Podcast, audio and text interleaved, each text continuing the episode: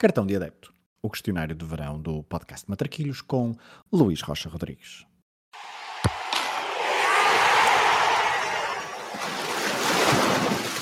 Olha a bolinha com creme, sem creme e com Nutella. É mãe que não engorda, só larga. Olha a bolinha. Qual o jogo que gostavas de ter visto no estádio? Camp Nou 1999.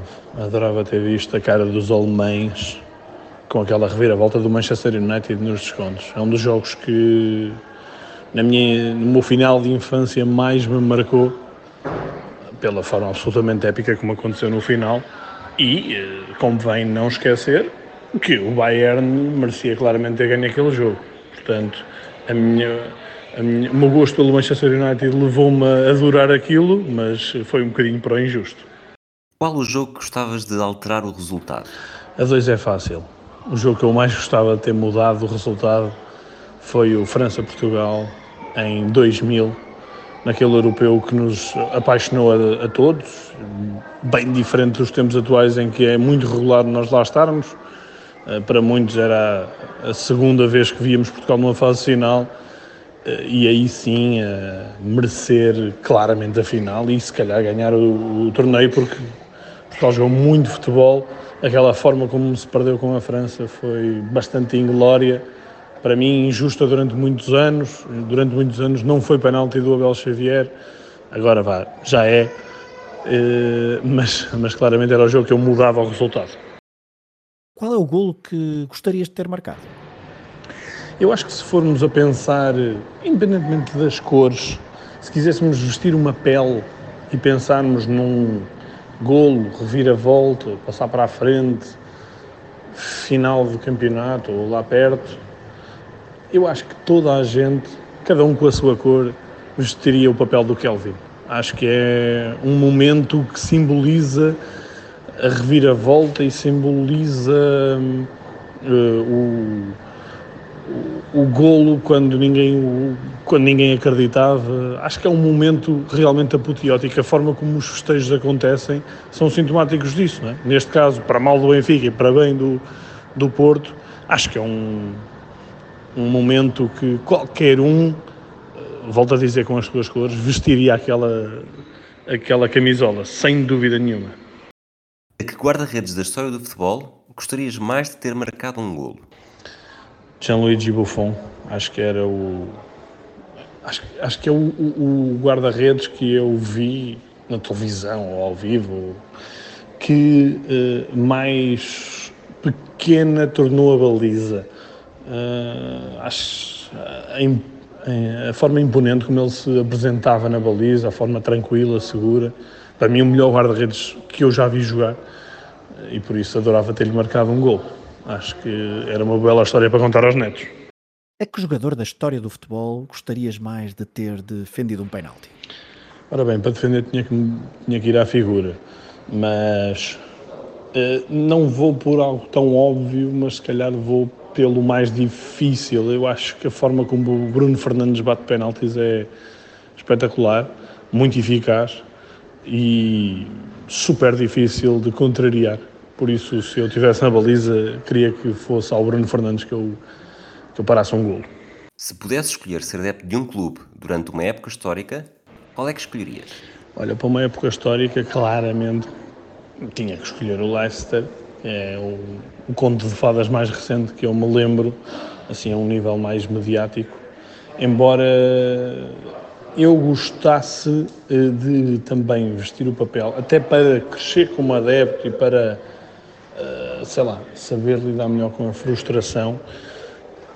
Eu, eu acho que seria interessante passar a época do Bayer Leverkusen em 2001-2002, que é uma época terrível em que, em que o Bayer perde o campeonato no fim, perde a taça na final e perde a Liga dos Campeões também para o Real Madrid. Seria uma época absolutamente épica e a história também nos vai dizendo que seria uma época completamente um, diferente de todas as outras. Não é um clube vencedor, não, não é um clube, por exemplo, como aconteceu com o Bayern em 2012, como aconteceu com o Benfica em 2013. Um, não é esses casos, são clubes vencedores. Agora, um clube uh, mais modesto e sem grande história de títulos, passar por isso e depois cair na frustração de tudo cair ao lado deve ser um, complexo de gerir em termos emocionais. E acho que seria interessante também passar por isso. Acho que todos os adeptos deviam passar um bocadinho por isso para um, darem mais valor a outras coisas do que aos títulos. Porque eu acho que o, sonhar ainda é mais bonito do que, do que o festejar uh, na, na reta final. Uh, combinação clube-treinador nunca aconteceu, mas deveria ter acontecido. A combinação que eu aponto é uma que ainda pode ser possível, que é hum, o Guardiola e o João Félix. Para mim o Guardiola é, é o melhor treinador que eu vi, pelo menos nos tempos mais recentes, e o João Félix acho que é um talento enorme que tem culpas próprias no cartório para não estar a, a explodir como, como deve e, e as suas escolhas de clubes também têm demonstrado isso mas acho que era uma combinação espetacular e que nós portugueses iríamos adorar porque eh, é uma pena que eu tenho realmente ver o João Félix a não conseguir mostrar em campo todo o futebol que ele tem. Se a final do Mundial tivesse de ser sempre no mesmo estádio, qual é que seria? Acho que a final do Mundial podia ser sempre em Camp Nou. Primeiro porque é um estádio monumental, depois porque é um estádio clássico, depois porque é um estádio cheio de boas condições, depois porque é uma cidade muito bonita e depois, acima de tudo, porque era aqui ao lado e por mim eu ia lá sempre. Se tivesses de andar sempre com uma camisola de futebol vestida, qual equipamento que escolherias? Andava sempre com a camisola de Itália, sem qualquer dúvida.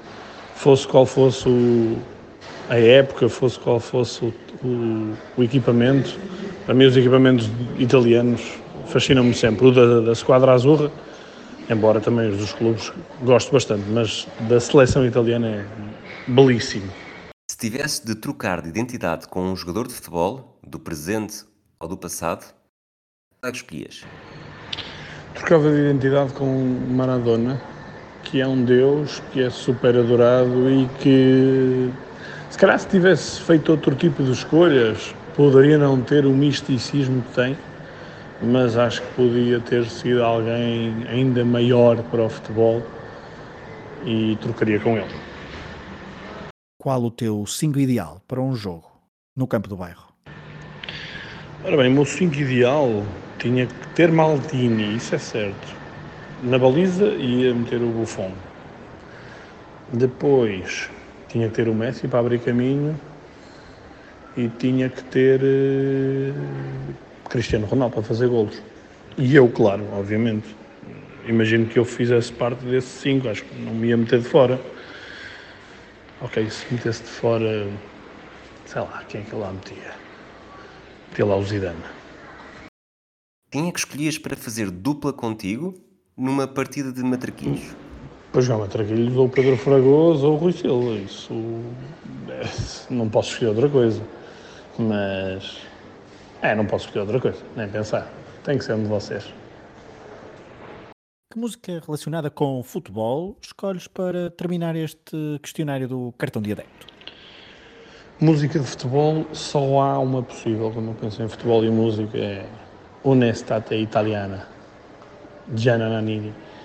E, o... e agora está-me a falhar o nome dele, mas essa música do Itália 90 que eu devorei mais tarde, porque eu tinha apenas um ano quando foi o Itália 90, mas o meu pai fez o favor de gravar jogos e resumos em VHS e a minha infância foi passada a ver essas VHS, por isso eu sei mais do Itália 90 do que garantidamente do Mundial 2018, é quase certo. Uh, e essa música é absolutamente icónica. Sempre que há um Mundial, nós na redação do 00 metemos isso a tocar N vezes ao longo de todos os dias. A cambiare le regole del gioco Ma voglio viverla così questa avventura senza frontiere, con il cuore in gola. E il mondo in una giostra di colori. E il vento accarezza le bandiere. Arriva un brivido e ti trascina via. E sciogli in un abbraccio la follia. Notti magiche, inseguendo cori sotto il cielo.